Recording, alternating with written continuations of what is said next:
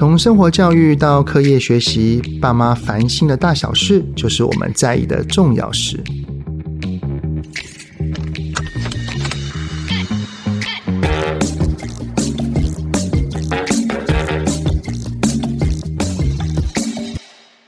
各位听友们，你们好，欢迎收听亲子天下的节目《爸妈烦什么》，我是主持人、亲子教育讲师魏玮之泽爸。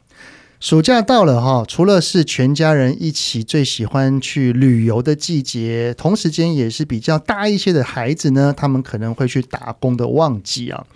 有一次的讲座呢，我就听到有一些家长在烦心说，孩子的打工常常都是为了要换更好的手机、名牌或者是什么服饰、鞋子等等的。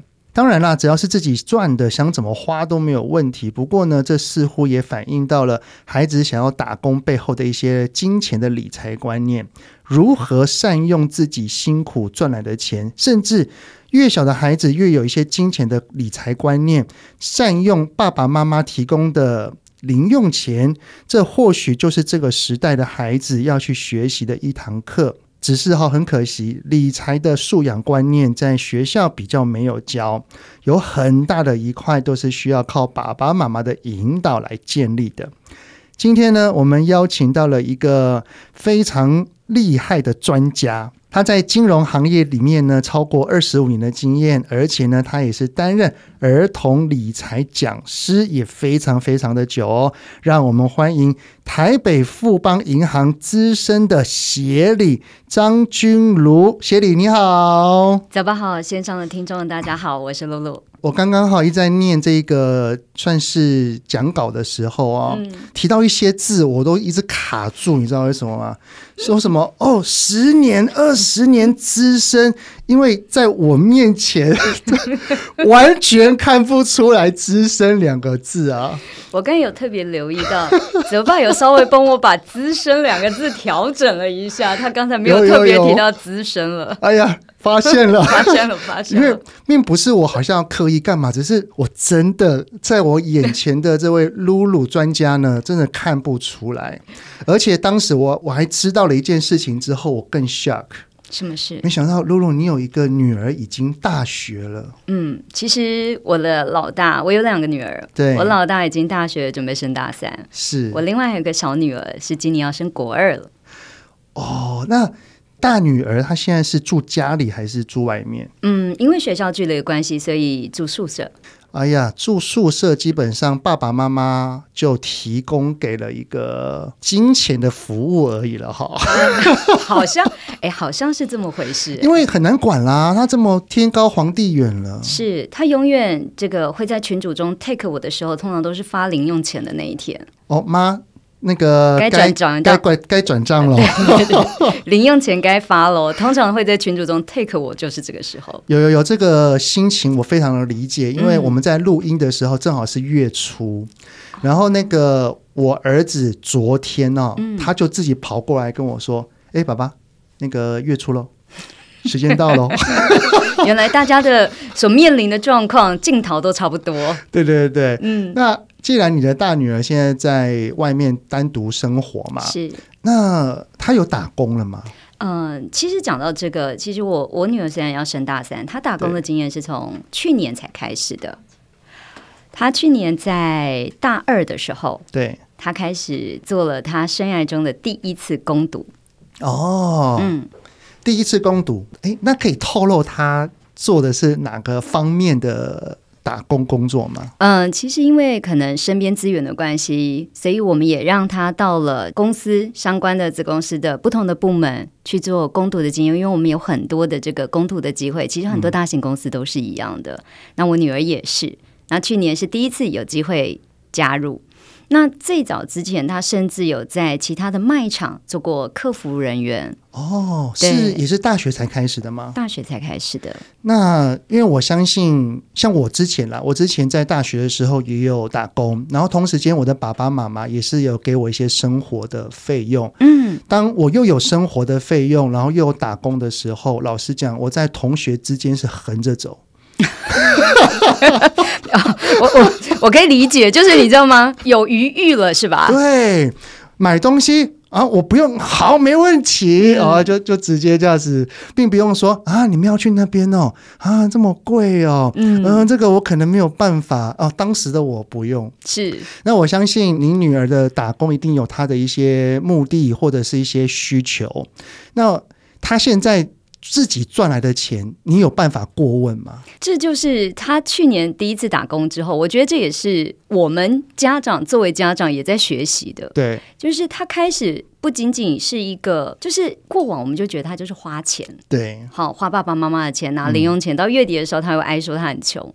到了他开始打工的时候，你会发觉他把打工赚来的钱，他钱要怎么用，其实他是不会跟你讲的。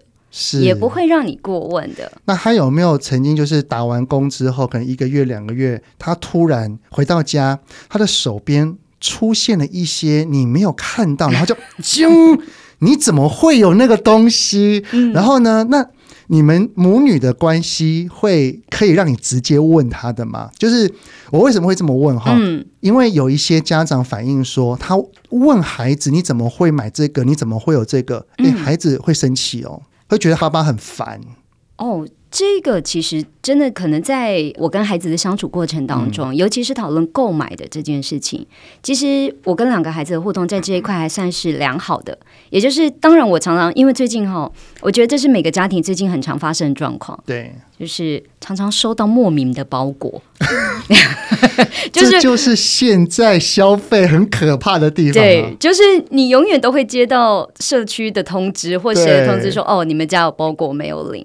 但是这一点，我们其实，在跟孩子的相处的过程当中，现在孩子买的东西其实都不大。对，好，过往也其实也是这样的，他买的东西都不大，都小小的。但从他打工之后，我觉得有一件事情倒是比较特别的，我觉得可以跟线上的听众们还有泽爸分享的是，是我在他打工完的那一阵子，其实我没有发现他有特别的消费，顶多可能在哦、嗯呃，他跟朋友们要出去的时候，你会发觉他不会像过往一样要另外申请。费用额外费用，对对对，交际费，对对对，就是他跟朋友要出去玩的时候，他说：“妈，我今天要跟朋友出去玩，你可以给我多少钱吗？”要不是之前嘛，对对，那之前到了打工之后，你会发现他跟同学出去的时候，看场电影、逛个街、吃个东西，他可以不用给你拿钱，没错。好，这是我感受到比较不一样的地方。但有一件事情真的蛮特别的，在他打工完结束了，然后后面一个学期的当中。他突然来找我讨论一件事情，嗯，因为打工其实，诶，说起来，暑假打工两个月，对，两个月的工读的这个钱累积下来，工读的这个薪水累积下来，其实是一笔对孩子来说是一笔不小的，没错，好不小的金钱。他突然来找我说：“妈妈，我有考虑帮我自己换一只手机，嗯，好，因为之前他已经告诉我说，他的手机常常会有，因为现在的智慧型手机都这样。”一定的年限之后，他可能跑的速度或者有一些变慢啦，对，变慢啦，或黑屏啊，或什么啊，他已经有在念这件事情。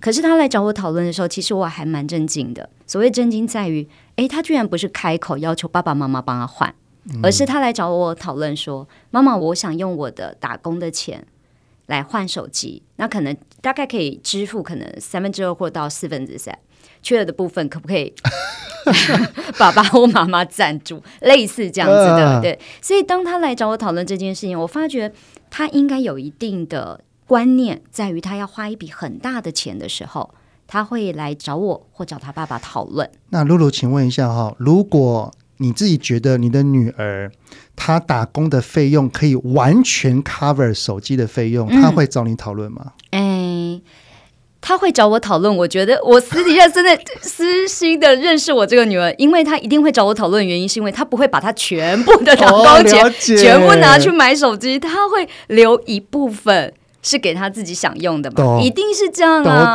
对对对，就是不能用尽，有没有？就不能完全用掉。那跟爸爸妈妈讨论有个好处，嗯，你可以跟爸爸妈妈寻求协助，没错。那当然，透过这样的方式，因为基本上现在手机买起来都是一笔不小的钱，是的。所以，我跟孩子在跟大女儿在讨论的过程当中，其实我觉得这是一个可能也来验证过往，因为我的孩子可能因为我背景的关系，嗯，所以他们很小就开始接触，呃，可能什么叫做金钱，什么叫做储蓄。呃，露露，那你从什么时候开始带领孩子去认识这些东西？而且我相信您应该不是只是。纸上谈兵说，说来这是什么？这是什么？你要什么？嗯应该都会透过一些实物上面的经验，带领孩子去认识金钱、认识消费、认识储蓄。您这边有没有一些例子，在特别是孩子还算年幼的时候？嗯、呃，现在的父母其实给孩子的其实都很完整。嗯，可能从出生开始，我们就想要帮他规划像呃医疗险，从最简单的保险开始。对，那嗯、呃，我的孩子出生之后，可能他们就开了账户，好，所以他们就有一本存折。好，那从小他们可能对于金钱到底可以带给他们什么，他们其实模模糊糊的。就是买东西啊，一开始啊。那我们从最小，你最常看到父母到商店就会把钱给孩子，有没有纸钞啊、嗯、硬币给孩子说，你去付钱。对，好，找的钱拿回来。从这种很微小的东西开始，然后一直到开始可以领红包了。他们一包一包零用钱拿起来的时候，可能不知道这个里面的钱到底是多还是少，但是我会如实的把他们存到他们各自的账户里头，上面甚至标了这是几年的红包钱，啊、好，类似像这样。等到他们在中高年级，我讲的是国小，对，中年级、高年级开始，其实现在的孩子资讯很充足，我们其实不要小看孩子在接收资讯的这个能力，他们其实现在对于金钱这件事情，其实观念都不见得健全，但是他们一定有，一定有。所以从中高年级开始，他们已经可以知道钱可以带给他们什么了。好，所以这当中开始买他们的东西的时候，我就会开始讨论。我举例，现在我这个小女儿，他们最喜欢什么？他们不喜欢奢侈品，这个对他来讲还不到那个程度。你的小女儿现在是国中啊？对，哦、准备国二升要升国三，对，准备要升国三。他们现在最喜欢什么？你知道吗？最喜欢球鞋。哦，他们现在因为上课要有制服嘛，他们现在还是穿制服的时候，一直到高中。但他现在做就是球鞋，他们现在球鞋我真的觉得这很厉害哦，每一双他们都有啊，这个很好看，那个很流行，什么？重点是球鞋都不便宜，是特别是如果在走潮流路线的。哇，泽豹，你听讲这句话好有感的感觉。我儿子他很喜欢 NBA 篮球，嗯，他要的，他想穿的。都是球星的，是，所以我们都会去 Outlet 看。您相信我，只要是球星的，那就不得了了。是，好，所以尤其是我，我们常常接触的就是哦，他们在买鞋子的时候，对，好，那他就会是一种，我们就要讨论，因为鞋子动辄可能单价很高的，大有大有，哦，好几万都有可能哦。然后平常在穿的可能就要好几千了，是对吧？好，所以我们在讨论的时候，我就会开始告诉他。你买这双球鞋，结合现在开始每个月会拿一点零用钱，嗯，那我就换算，你这双球鞋换算你要存多久的零用钱，而且你一块钱都不能花，对，才买得到这双球鞋，你确定你要吗？嗯，那你为什么要？他可能今天告诉我说，他是因为破损，是因为呃，已经鞋底的指滑已经没有了。好，那我们来讨论，我们来说，哦，那你该换了。嗯，那如果你今天是因为妈，它很好看。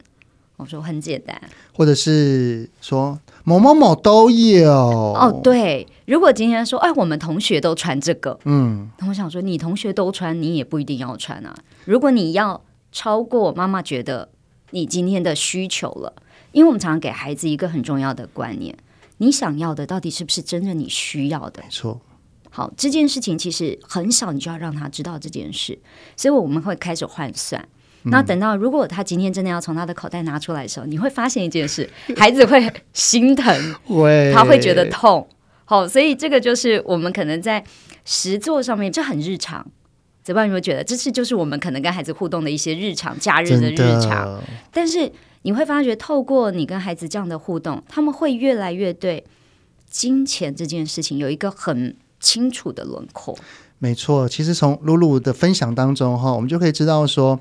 当孩子会羡慕别人，他有物质上的需求，这都是很正常的。嗯、特别是接近中高年级或者是国中的孩子，所以如果你等于是用一个讨论的方式，然后用换算的，让他知道说，如果你真的很想要那个东西，那你可能会用多少个时间。一分钱都不能花的情况底下，那你要忍耐这么这么久，你才可能办到哦？还是这是只是你的想要？你要不要真正想一想你的需要是什么？用这种方式来跟他讨论。是，所以这个过程当中，我觉得孩子就会开始去看这个你想要的东西。这个价格是不是等于它的价值？嗯，好，至于你的价值是什么？或者我我再另外举个例子哦，好，我那个小女儿哈、哦、是那个韩团的粉丝，哦，你知道吗？我猜猜 Brad Pink，没错，泽爸，你好跟得上哦，泽爸。哎呀，我儿子女儿最近也在夯那个 G-IDLE 了。哦。所以你知道吗？每次跟他们讲到，然后他买他觉得他想要的那个东西，譬如说他们有周边商品，哎、欸，他一个那个 去演唱会的那个加油棒，哇塞，就超贵，很可怕。所以呢，这件事情就当妈妈我就不能理解了，因为我可能觉得哦，他们是一个很厉害的团体，但是你叫我花这么多的钱，可能去买他的周边商品，嗯，其实我就不太能接受。所以我们很早就说，这个价格跟这个价值，如果这个价值可以。让你觉得哦，你你好开心，好满足，好啊，那你就要很认真在想，你要花多少的时间养成你储蓄，嗯，你要储蓄啊，你要存钱啊，你想要这个东西，那你就要有存钱的概念。我给你的零用钱，每一次你可能你平常就不可以这样，什么东西都想买，什么东西都想花。当你有目的要达成的时候，你就要为你自己设定储蓄的计划。所以回过头来来讲，爸爸妈妈也可以趁由这样的方式去建立孩子们很重要的储蓄的观念。而且听起来哈，露露你是用一个开放的态度，你不是只有说不行、不可以这么贵干什么？没有买，没有。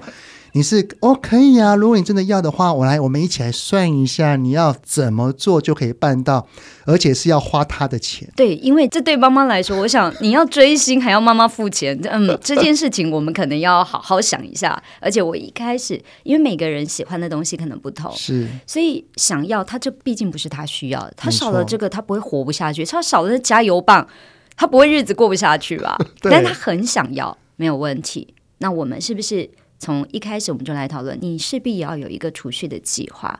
所以我觉得，当孩子能够理解递延消费，嗯，能够让你的这个效果好更能容易达到你的目的的时候，我觉得这样的金钱观念，慢慢的孩子们就养成了。那虽然说刚刚露露你所分享的例子哈，比较偏就是国中的时期，嗯，那你还记得你大概什么时候在他们几岁左右的时候？其实用这种方式就可以让孩子对于金钱比较有感了。我觉得在孩子的成长过程当中，嗯、小学的中高年级其实是一个非常好的时间点。嗯，因为那个时候其实他们已经不会对金钱很模糊了，他们其实很清楚钱是什么。是，所以在小学的中高年级开始，我觉得是一个建立正确金钱观念一个非常好的时候。你可以从那个时候借由现在其实我们身边的资源，我们平常日常的这个生活，让孩子把这样的健康的金钱观建立起来，就不会有了现在我们父母担心的问题。譬如说，我举例，虽然我说过往我们会让孩子去付钱，对不对？对。付纸钞、付铜板，可是你知道线上的现在的支付很，就一张卡，哔哔，是。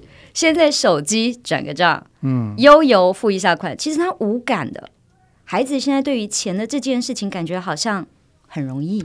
那呃，露露你在儿童理财讲师这一块也深耕多年哈、哦，你自己觉得说，现在的孩子因为这种数位时代的方便性，孩子基本上搞不好。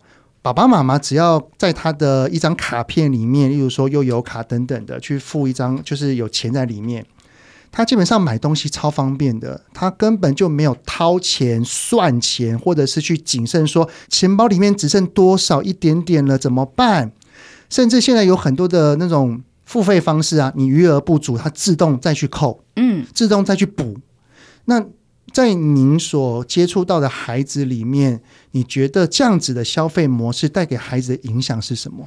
所以我们现在会发现，孩子对于这种越来越便利的支付方式，嗯、你越要更让孩子们能够理解这个钱的这件事情，还有他在支付的这件事情，他不是今天付了不用缴的。对，好，尤其是可能你看，我现在其实我女儿是满二十的。他甚至可以申请信用卡了，对，大学就可以了。对，所以我们在呃讲回来，其实，在我们台北富邦银行的这个理财营的活动当中，我们会实际的让孩子们从中高年级开始，我们就可以让他知道什么叫做存钱、领钱、换汇，然后再来是让他重视他自己的信用，养成记账的习惯，让他们知道说，今天你付了这笔钱，你刷了这个，不代表他不会不需要你支付，不是好像跟我们在这个付一笔钱一样这么的容易，不是后面不用交的。好，所以在让孩子拥有一个呃，譬如说今天他能够理解。我们在支付的过程当中，其实哦，钱从这里出去，但是你前提是你必须要有这个，嗯，悠游卡的状态比较像是这样。那刚才泽爸你讲的自动储值的这个功能，啊、就会他消费完了，你就会发现他就会自动帮你再储值进去了，好像聚宝盆哦，永远 花不完，对不对？永远都花不完。所以这件事情，如果一开始我们没有让孩子能够理解，我觉得这是会之后。我相信孩子未来要面对的事情，或者是因为钱是跟我们切切每天都要用的嘛，嗯、所以未来会这个可能会造成孩子未来可能在自己的这个理财的观念上面要有一个很大的调整。刚刚露露其实也点到了一个很重要，也是今天想要带给。呃，家长们的一些小资讯哈，就是富邦这边，它其实每年呢都有办理一个理财营，专注于小学这个时期的孩子，他们可以透过营队的方式去建立理财观念。要不然的话，其实在这一个数位时代支付这么便利的情况底下，如果孩子没有这种基本的理财观念的话，就很容易像刚刚露露所说的，就是搞不好长大了之后花钱花的。感可能就感觉好像很容易一样啊、那我可不可以再请露露来稍微介绍一下这个理财营？我知道名称叫做小富翁理财营，然后是今年的主题是太空探险记。对，我知道太空探险主要的目的是想要去吸引那个小朋友的目光啦，是对不对？但是也回过头来讲的就是，我们希望这个营队的本身，也就是让孩子有探险。好，对于呃金钱。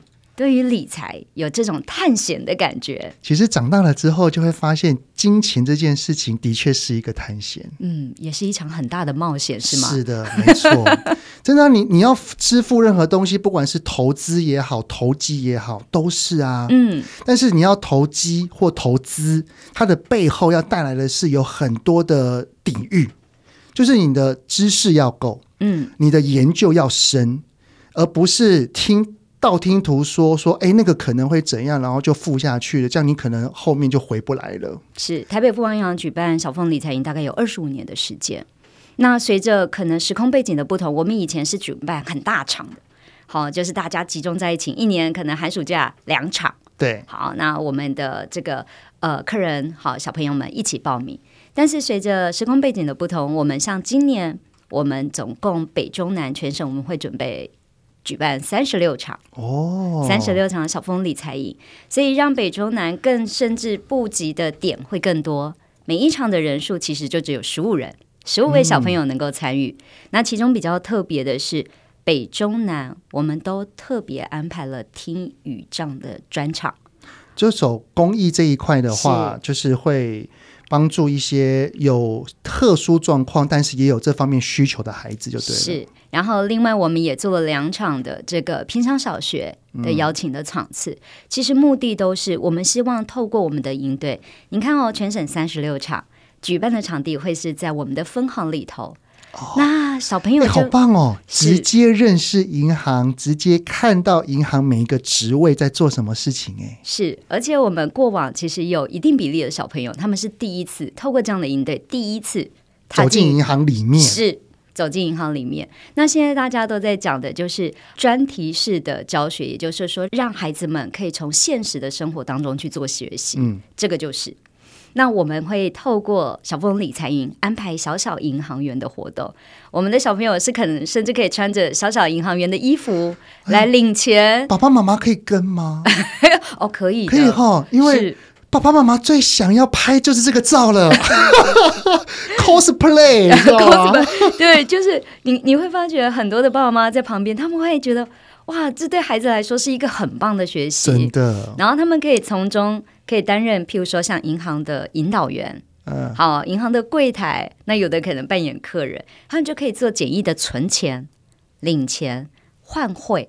我们的理财营当中还会教孩子们认识什么叫外汇。诶，不同的国家会用一样的钱吗？好，类似像这样。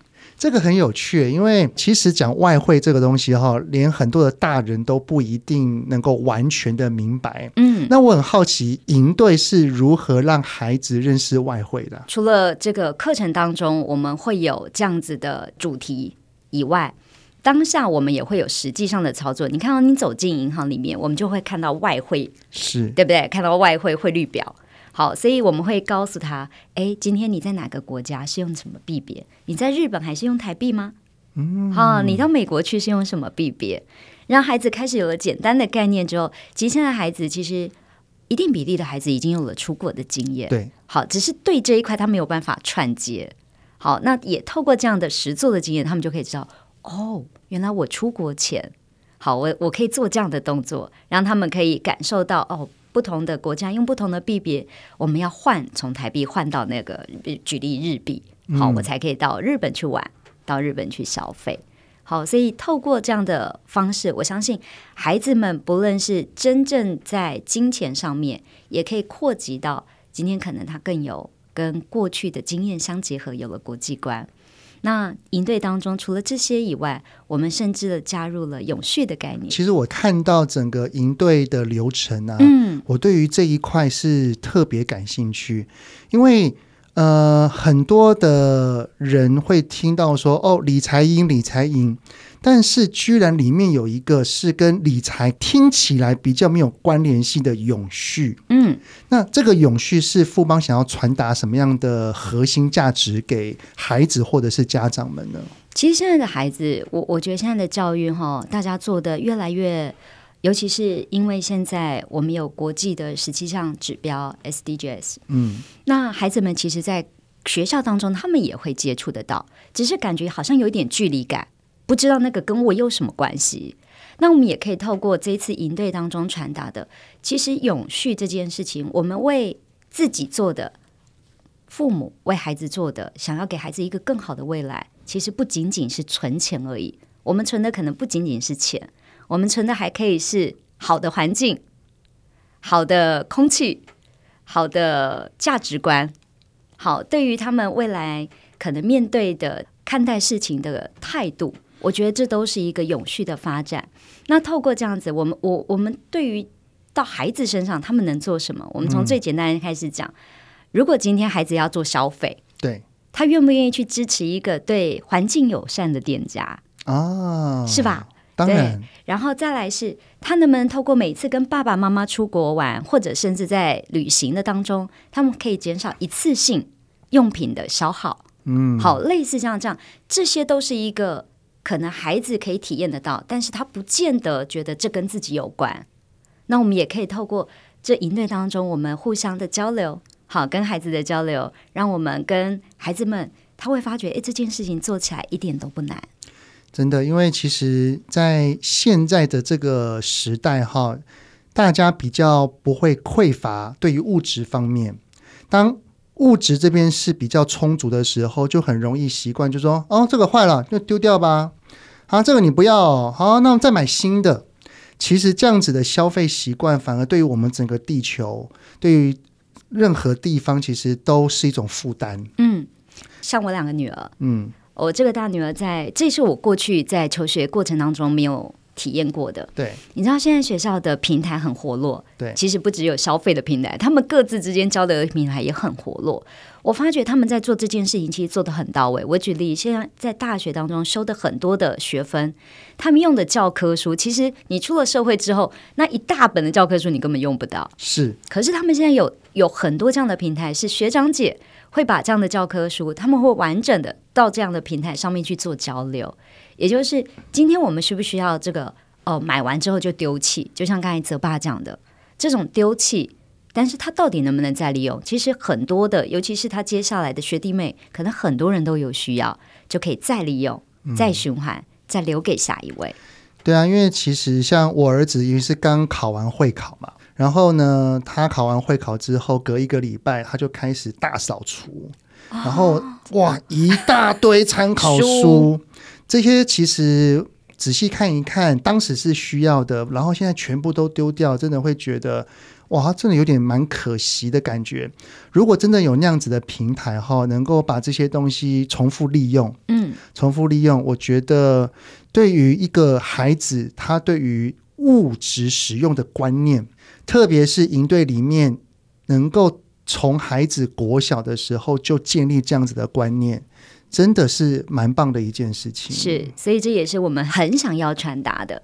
那我相信我们的下一代，许多的孩子，其实他们都很乐于做这样的事情。但是，一开始我们是不是给他这样子的方向跟学习的机会，嗯，让他们可以跟可能他的很雷同的，因为我们三到六年级的孩子都可以一起参与，对，好，所以当他们这样的交流之后，我相信也就扎根了。好，我们想要做的事情就是这样。不过，虽然可能很多听友们听到现在哈，可能已经在旁边去 Google，就是那个富邦理财营的这个资讯，但是要跟大家说一声，不好意思，早就已经额满了。呃，我们今天还是会来谈时事。第一个想要跟大家传递一些理财的正确观念之外，也是要让大家知道，说明年要趁早哦。是非常欢迎越来越多的听众朋友们有机会一起加入我们的小丰理财营会，也欢迎您有任何的需要都可以找到我们正确的对口，我们身边一定会看发现很多的资源都可以让您来询问。嗯。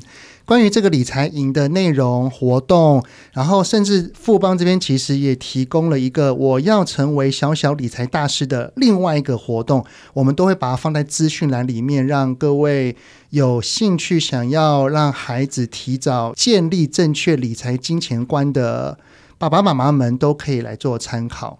那最后我想要问一下露露，就是，诶，这个我不知道有没有发生过？嗯，你的女儿以前有参加过吗？哎有哎，怎么样？她自己的感受如何？哎，她其实是非常喜欢的。我必须跟线上所有的听众或爸爸妈妈提，你相信我，孩子对于这样的这个互动式的教学，他们非常乐于。你知道他唯一的反馈给我的反馈是什么吗？嗯，他回来之后，他甚至对于里面的教材啊学习，因为我们其实课程内容大家在，因为已经二十五年的经验了，对，我们的主题里面的内容都非常吸引孩子们专注，一年又一年不断的去更新，是，所以我们的题材其实已经让孩子能够很热情的参与在里头。他唯一的反馈就告诉我说：“妈妈。”请你当讲师的时候，不要叫我们小朋友好吗？